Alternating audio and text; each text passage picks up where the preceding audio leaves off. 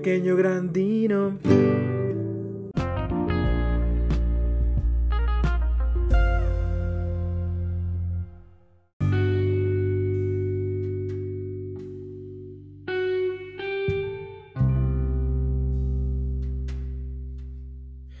¿Qué hola? ¿Cómo están mis estimadísimos eh, dinoscuchas?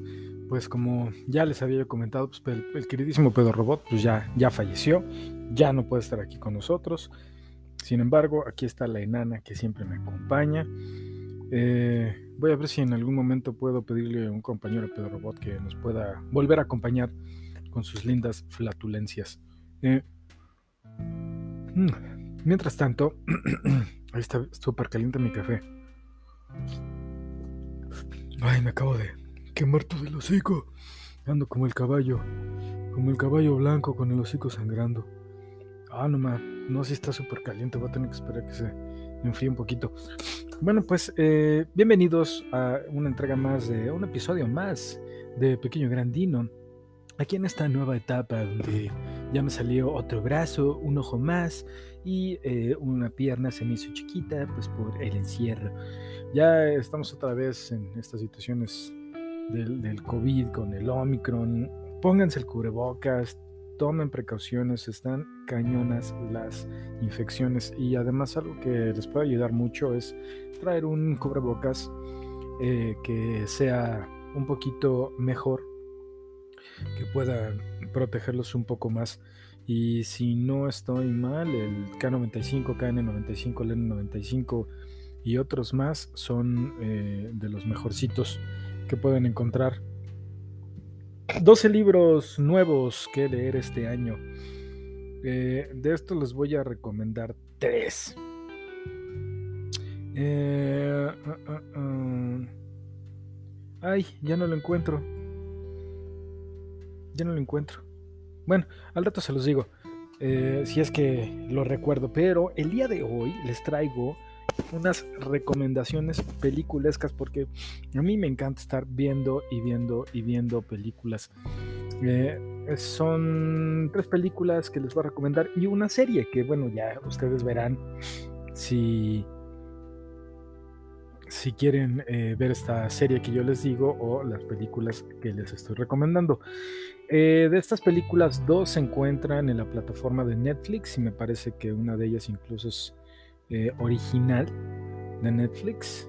Eh, y la otra es originalmente de Hulu, pero que ahora ya está en Netflix, ya se encuentra en Netflix. Las otras dos, la otra película y la serie, son eh, o las pueden encontrar en Disney Plus. de hecho, y si no, pues ya saben, me acuerdo que, que, algún conocido me dijo, ¿ya viste la serie de Disney de quién sabe qué? La encontré en... Ah, me dijo un nombre de, de un sitio de porno, ¿no? Creo que Pornhub o algo así. Ahora, fíjate. Qué bien, qué bien. Felicidades, ¿no? Pero bueno, la primera película de la que vamos a hablar está eh, protagonizada por eh, Chloe Grace Moretz. O eh, y esta niña es, si ustedes no la recuerdan, o tal vez la recuerdan en papeles como eh, la niña de eh, Kikas. Kikas 2, me parece. Eh, es una chica pues, bastante joven. Tiene, tiene 24 años apenas. Esta, esta chamaquilla. Dice mi wife que se le hace bonita. Eh, ella de hecho salió, como les digo, en Kikas, precisamente como Hit Girl. Eh, también salió en Let Me In. Ay, perdón, me está llegando un mensajito. En la película de Let Me In y eh, en otras tantas películas. Eh, de hecho, ella también salió en. Ahí está. Esta, esta, esta. Ah, en Suspiria. Y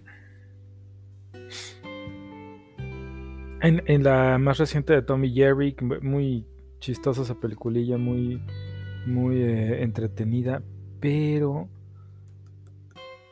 Ay, es que hay una película que les iba a decir. Ah, Carrie. Claro, en la de Carrie. En, una eh, versión reciente de 2013 de Carrie, de esta idea de, Stephen King, donde una chica tiene eh, poderes psíquicos. Y, eh, pero bueno, en esta película de la que les estoy hablando, de nombre Mother Android o Madre Androide, eh, está protagonizada, como les digo, por esta, esta chica, eh, Chloe Grace Moritz, y eh, el actor Algie Smith. Es una historia sencilla, una premisa en un mundo postapocalíptico donde seguramente es un futuro o a lo mejor un presente alterno donde la gente tiene sirvientes o hay trabajadores que son robots y estos robots de repente se como pues muy a la Terminator se vuelven en contra de la humanidad y de repente se les ocurre que tienen que pues, matar a todos los humanos y tomar el control del planeta, ¿no? Que yo creo que sí, que, tal vez, no sé si eso podría eh, contravenir con la, con la misma programación de un robot. Lo, voy a, lo voy a poner en términos un poco geeks Em, pero sí se me hace que si un robot se supone que, según las tres leyes de la robótica, que si no estoy mal, las hizo Isaac Asimov en uno de sus libros, precisamente el libro de Yo Robot, que fue convertido en película hace tiempo. Eh, según dice las tres leyes de la robótica es em, proteger a los humanos. A ver,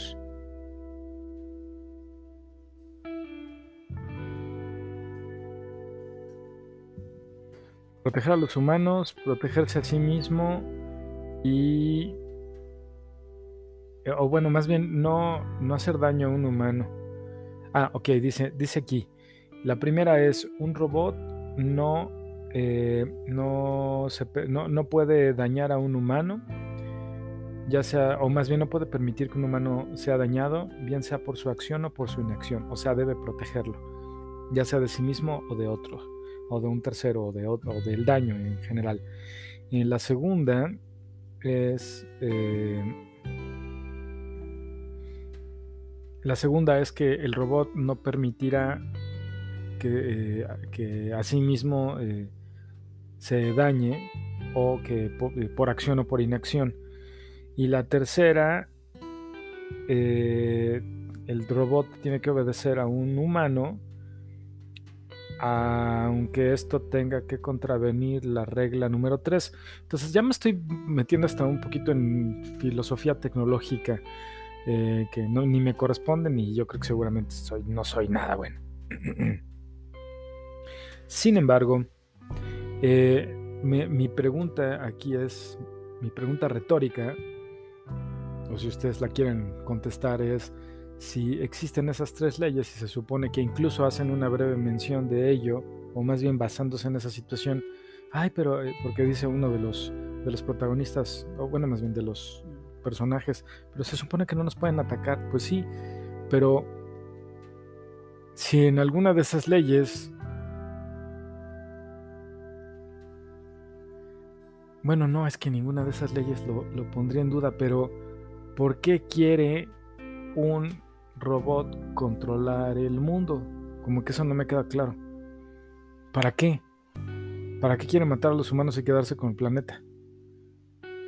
No sé, pero bueno, e-, esa, esa parte como que se me hace un poco ilógica, eh, como que en, general en todas las películas, ¿no? De, esta situación. Pero sí, hacen un Terminator entonces estos, estos robots, regresando ya al review de la película. Bueno, no es review eso, ni es reseña, simplemente es una recomendación que les estoy dando. Maldita sea. Está todavía muy caliente mi café. Ay, mamá pulpa. Bueno, eh, se supone entonces que esta chica, eh, el personaje de Chloe Grace Moretz, que se llama Georgia Olsen, y su novio eh, se dan cuenta que están esperando un bebecito y pues desgraciadamente esto en, esta situación que están ellos ya viviendo en un mundo postapocalíptico donde pues las máquinas han, se han dado a la tarea de, eh, de borrar a la humanidad de la faz de la Tierra. Eh, en, esta situación ellos tienen que llegar hasta Boston, si no estoy mal, si no mal recuerdo, porque salen unos barcos hacia un lugar seguro donde se los pueden probablemente llevar. Entonces hacen un peregrinar a través de una parte que ellos le llaman No Man's Land, o sea, la, tierra de nadie, eh, donde eh, los robots eh, están constantemente vigilando si hay gente para llevárselos y para aparentemente hacer experimentos o matarlos. ¿no? Entonces de eso, de eso va esta, esta primera recomendación yoguiesca, dinosaurica de, películas. Eh, esta, eh, les repito el nombre, se llama Madre Androide, la pueden encontrar en Netflix. Es una película de 2021 protagonizada por esta niña, Chloe Grace Moretz, Algie Smith y Raúl Castillo. pues sí me pareció ya bastante buena, ya como recomendación se la estoy pues pasando aquí a costo. Sí se me hizo eh, buena porque a pesar de que creo que es una, cuando vean el tráiler va a ser eh, eh, bastante evidente de lo que trata la película, pero creo que sí se me hizo buena, se me hizo, em, se me hizo interesante. Mm, no puedo decir que es una premisa fresca porque no lo es, que les digo, pues están haciendo a fin de cuentas un, un Terminator, un tipo de Terminator, eh, donde también los, los protagonistas tienen que em, eh, vencer esta situación, eh, o más bien protegerse de los robots. Que bueno, es, difícil que haya algo nuevo bajo el sol, pero aún así sí me gustó la historia, o bueno, más bien el tipo de, historia que están contando. sobre esta situación de, de, la de la dominación de las máquinas eh, pero es, es, emotiva y precisamente por el embarazo pues es lo que hace difícil que esta pareja pueda llegar a su objetivo. Véanla, a ver si les gusta. La segunda película de la que voy a hablar se llama The House. Y esta eh, la, vio mi wife eh, ahí en... Yo ya la había visto anunciada en, Netflix. Al abrir Netflix ya ven que por lo general le sale ahí el, eh, las sugerencias para, uno como espectador. Y pues vi unos muñequitos como de fieltro y dije, ay, ¿esto qué será, no? Ya vi que decía la casa. Leí rápidamente la sinopsis, no me llamó mucho la atención, pero ayer que, eh, que la wife y yo quedamos en, este, en, ver algo, este, la vio y dijo, ah, mira, esa como de muñequitos, pues le vamos a ponerla. entonces la, la empieza empieza este, a, mostrar la película, la aplicación de Netflix, y desde un principio tengo que decir que me atrapó porque me intrigó. Dije, ¿qué onda? Esto está rarísimo. Eh, la escenografía, ah bueno, son tres actos, son tres historias de esta película que están dirigida por eh, tres personas, bueno, cuatro personas distintas. Estos segmentos, el primero está dirigido por Emma de Swift y Mark James Rose. El segundo eh, por Nikki Lindroth Bombar, Fombar. Y el tercero por eh, Paloma Baeza. mientras la película continuaba, cuando veíamos estos, estos tres segmentos, estas tres historias, estas tres historias giran de hecho alrededor de la misma casa en tres épocas eh, distintas, ¿no? Tres épocas históricas distintas. La segunda y la tercera tal vez no tan alejadas una de otra. La primera sí, es como la, primera es como aproximadamente o probablemente la época victoriana, como unos 1800. Y si el protagonista no es necesariamente cada uno de los personajes, sino probablemente la misma casa. De hecho, de ahí viene el, título, evidentemente. Eh, sí está, está rara y casi al final me di cuenta que es una película existencialista y a mí estas películas me gustan mucho, ¿no? Esas, esas películas donde el ser por el ser cuestiona su, su, su existencia. Eh, y al mismo tiempo es como una lección de vida, que, eso me encantó. Ah, eso fue algo que mencionó mi wife, que me dijo, pues sí, es que también, también como que tiene que ver con el materialismo, ¿no? Y, eh, cómo la gente a veces se obsesiona con algo material. Y sí, efectivamente.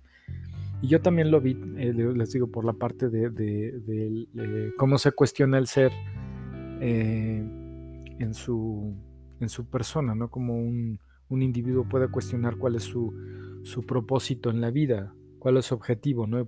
o el, objetivo de su existencia.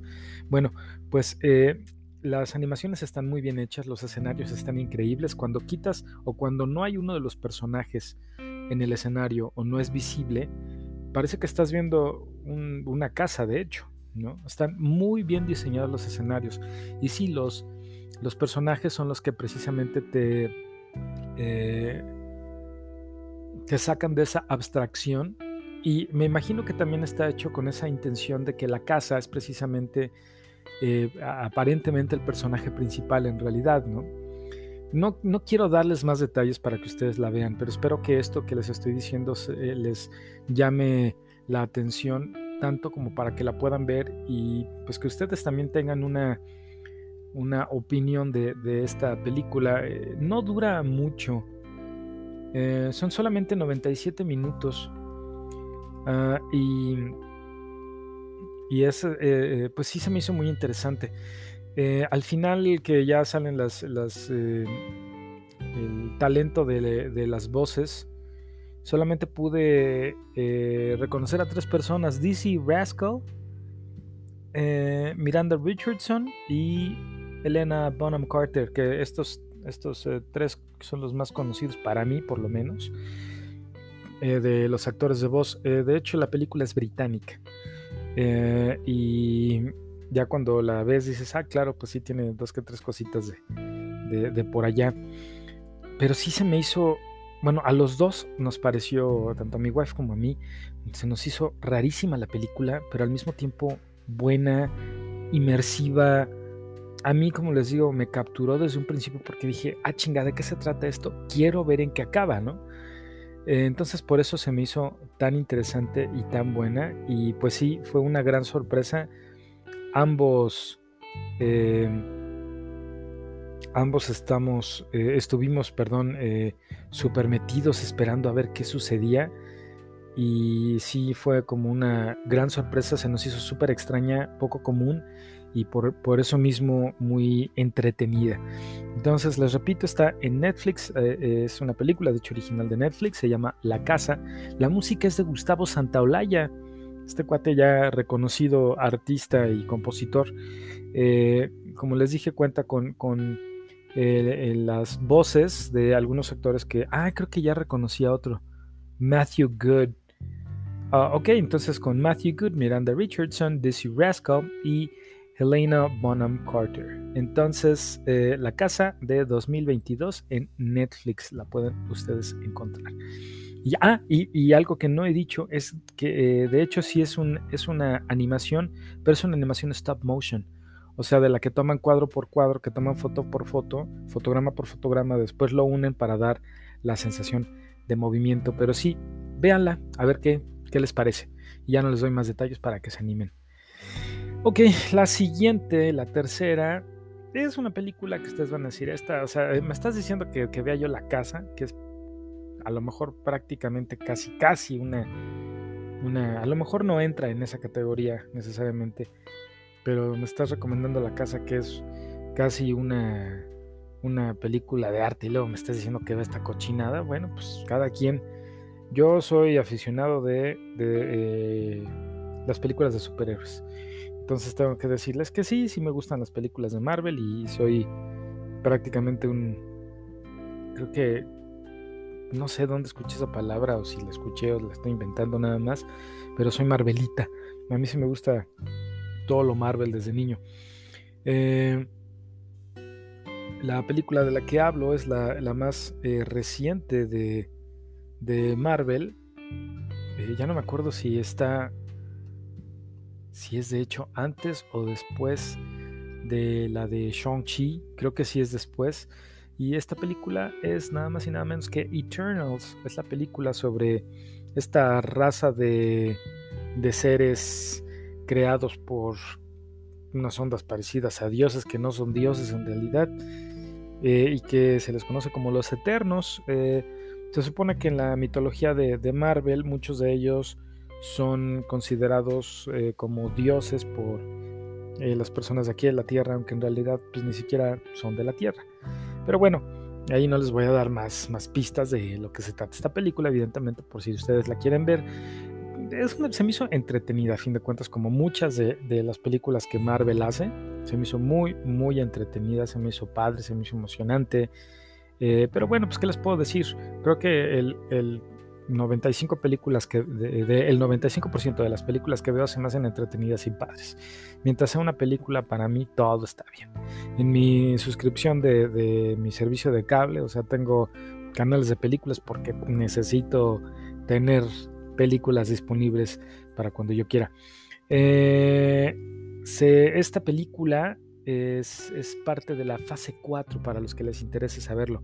La fase 4 del de, eh, el universo cinematográfico de Marvel. Em,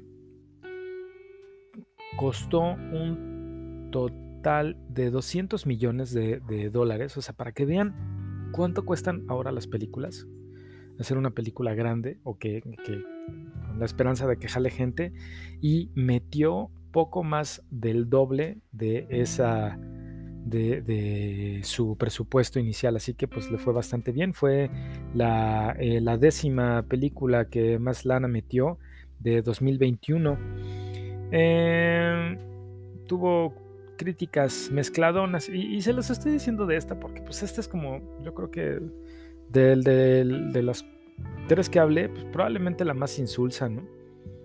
O sea, la más, no sé, inocua, por así decirlo. O sea, la, que te va nada más a entretener. Eh, yo creo que también la primera, la de Madre Android, a lo mejor también tiene el mismo, eh, o, quiere cumplir el mismo cometido. Seguramente la tercera también, pero a lo mejor es para que pienses un poquito más por la temática, la de la casa. Pero pues esta es la, totalmente la, dirigida al, público general, a niños, a... O sea, es una película que puede ver todo mundo, si es que pues les gusta a esas personas incluidas en todo el mundo, si les gusta este tipo de ondas, pues adelante, ¿no? Pero pues creo que a lo mejor por eso les estoy dando un poquito más de datos. Eh, pues porque a fin de cuentas es una película de superhéroes donde pues tienen, ya saben, eh, tienen lo, el grupo de héroes que vencer un villano y eh, a lo mejor el villano no es lo que esperamos. Hay sorpresas, hay twists que a lo mejor uno no se espera, pero bueno, pues a fin de cuentas es una película es de superhéroes de Marvel y está bastante entretenida. Como les digo, sí, sí me gustó. Eh, sí la quería ver porque, pues, como les repito, aguanten un. Soy aficionado de las películas de superhéroes. Cuando la primera película del Capitán América moderna salió en, primero fue en cine en Estados Unidos y, después en, video yo la quería ver.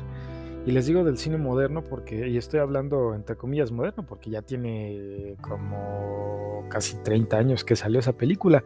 Salió por ahí de los 90 y era una, una película cagadísima donde el Capi salía con su traje típico con sus botas tipo pirata y sus guantes que parecen de esos de, cocina, que parecen de esos de vinil.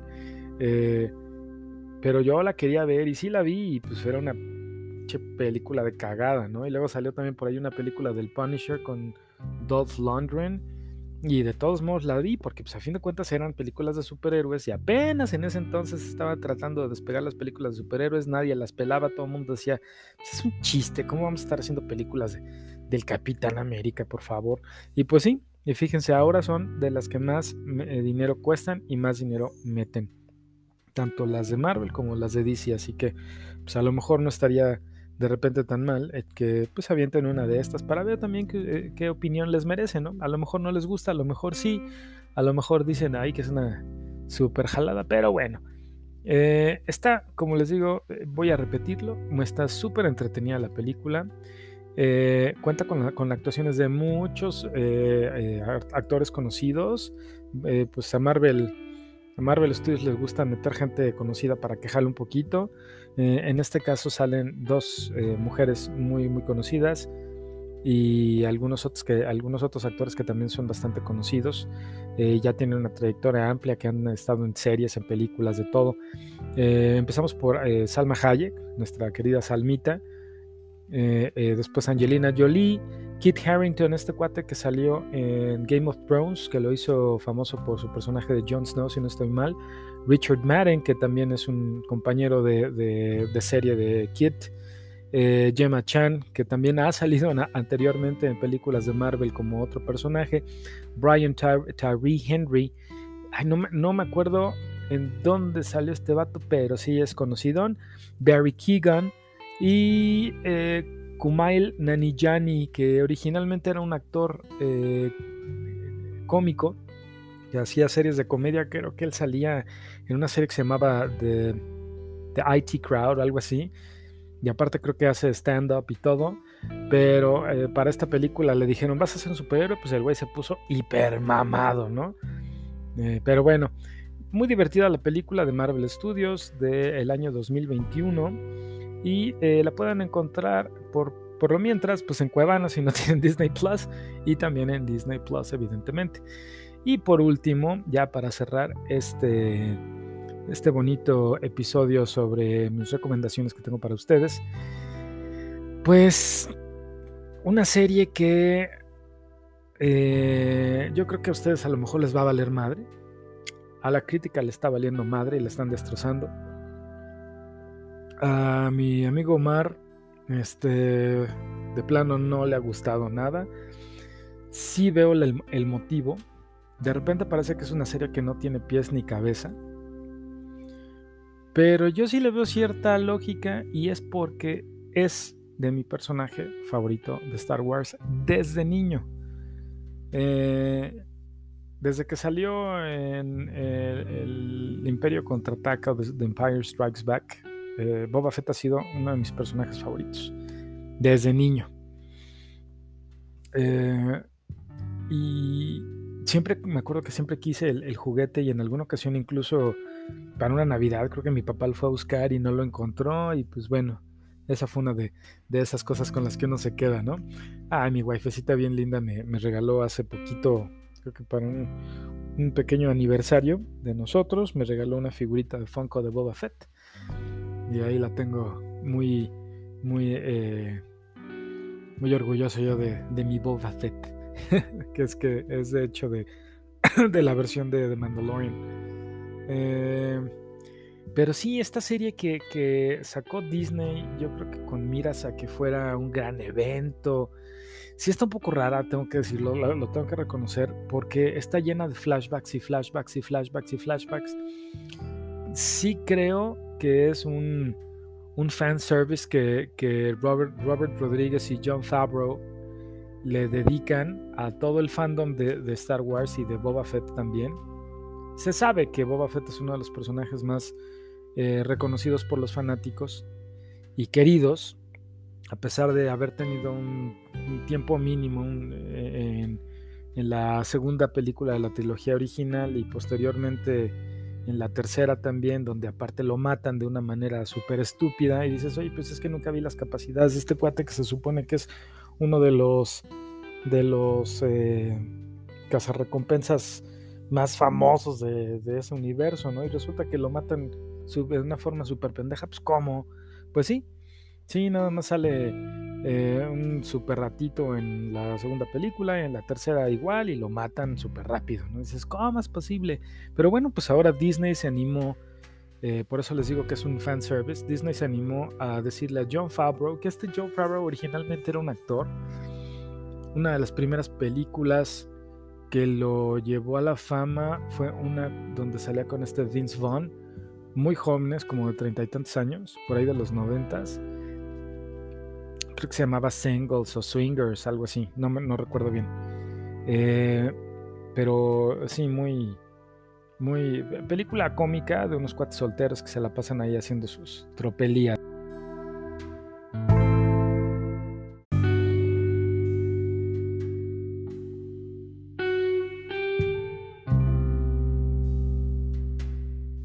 Y eh, bueno, pues, como buenos solteros en los noventas, pues ahí eh, haciendo locuritas, sexuales y en fin, ya saben, ¿no? Yo creo que en estos tiempos esa película a lo mejor ya no va a ser tan, tan, bueno, tan, tan vista con tan buenos ojos como antes, ¿no? y digo con justa razón, si ustedes tienen oportunidad de verla en algún servicio de streaming, pues háganlo y pues ahí me dan luego su opinión. Pero eh, eh, John Favreau también de repente se convirtió en un superdirector de películas reconocidas por buenas y entretenidas y metelana. El cuate hace blockbusters. Y les voy a decir qué películas ha, eh, dirigido. Para empezar, una de mis favoritas de Will Ferrell de Navidad, que es Elf esa película donde Will Ferrell también sale como siempre, como idiota, pero que es un elfo idiota, donde tiene que encontrar a su papá, que es James Caan y que, está en Nueva York, ¿no? Bueno, les voy a decir rápidamente. Eh, este cuate, este John Favreau, ha dirigido un chorro de cosas. Eh, Ha dirigido eh, la serie de, de, Mandalorians. Ha dirigido El Rey León, la versión con, animales de CGI. Eh, ha dirigido episodios, un episodio de Young Sheldon, El libro de la selva con animales de CGI, la de Chef, About a Boy, una serie de televisión, un episodio de The Office, Cowboys and Aliens, Iron Man 1 y Iron Man 2. Eh, Satura, una aventura espacial, Elf eh, y bueno, otras pocas películas, pero pues sí, varias de estas películas han sido grandes éxitos. Y, o la serie también de, The Mandalorian, que es eh, también una serie con un personaje similar a, Boba Fett, que parece ser que por el éxito que tuvo esta serie de The Mandalorian, mm, que esa fue, ya no está tan caliente mi cabecito, déjenla tomo que esa fue la serie que ese conocido eh, tan una forma tan eh, desfachatada me dijo, ah, sí, esa serie la vi completa en Pornhub o en un sitio, ¿no? De, de porno. Dije, ah, órale, pues, espero que te divertido, ¿no? Eh, no sé, John él nunca me dijo si se la jaló viendo The Mandalorian, pero bueno, no sé qué tan aficionado a Star Wars sea el güey. Bueno, en fin, el chiste es que John Favreau eh, produce en esta ocasión y quien dirige es Robert Rodríguez. Y de hecho, por ahí uno de los actores favoritos de Robert Rodríguez, una de sus, de sus em, musas o muso, eh, este machete, o sea, Danny Trejo, el actor Danny Trejo, eh, estadounidense con, con raíces mexicanas sale por ahí eh, en, uno de los episodios más recientes. Sí, sí está rara la serie, lo, vuelvo a decir. Sí está rara porque de repente no sabes si, si es flashback lo que está viendo, no se establece la línea del tiempo y la crítica de plano ha destrozado esta serie como que no le ha gustado para nada. Es que, es que era el, personaje más malo y la chingada y de repente lo hacen súper, bueno, no súper bueno, pero como el Robin Hood, ¿no? Entonces, a mí, yo tengo que decir que a mí me ha gustado muchísimo la serie, la he disfrutado mucho. He visto muchos nods hacia la trilogía clásica y otras películas de, la serie de Star Wars. E incluso por ahí en, uno de los episodios si ustedes ponen atención bien y si son fans, se van a dar cuenta que hay un, personaje de The Mandalorian que sale ahí, eh, en la parte de atrás, ¿no?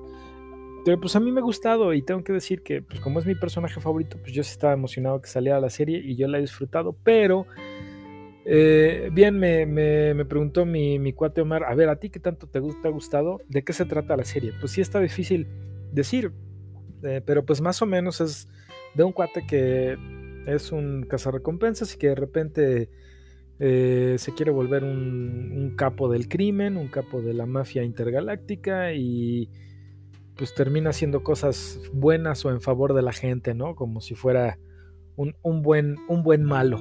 Pero bueno, eh, ustedes, a lo mejor les gusta. No, no quiero eh, spoilarles demasiado por si eh, se les ocurre verla. Eh, el protagonista principal es este cuate que de hecho ya interpretó al, al, papá del tipo, que se llama Temura Morrison. Un cuate que ya interpretó a Django Fett, que supone que es el padre de Boba Fett, pero bueno, no vamos a entrar en más detalles, entonces supone que es la misma cara, en fin. La actriz Mina Wen, que en los noventas salió en la película de Street Fighter con este, con este Jean-Claude Van Damme como Chun-Li.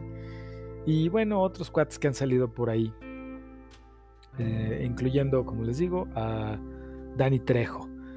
Así que bueno, pues véanla, a lo mejor les gusta, a lo mejor no, a lo mejor ni siquiera les llama la atención, entonces no la vean, pero ya les di por lo menos otras tres recomendaciones que son Madre Androide, eh, eh, Eternals y la que me encantó por extraña y por existencialista, The House. Así que ya tienen estas recomendaciones para el fin de semana, para cuando tengan un tiempo librecito, eh, para que la vean con pareja o solitos o con la familia. Pues bueno, espero que les haya gustado y hasta aquí dejamos el episodio del día de hoy. Nos vemos en el siguiente episodio. Cuídense mucho.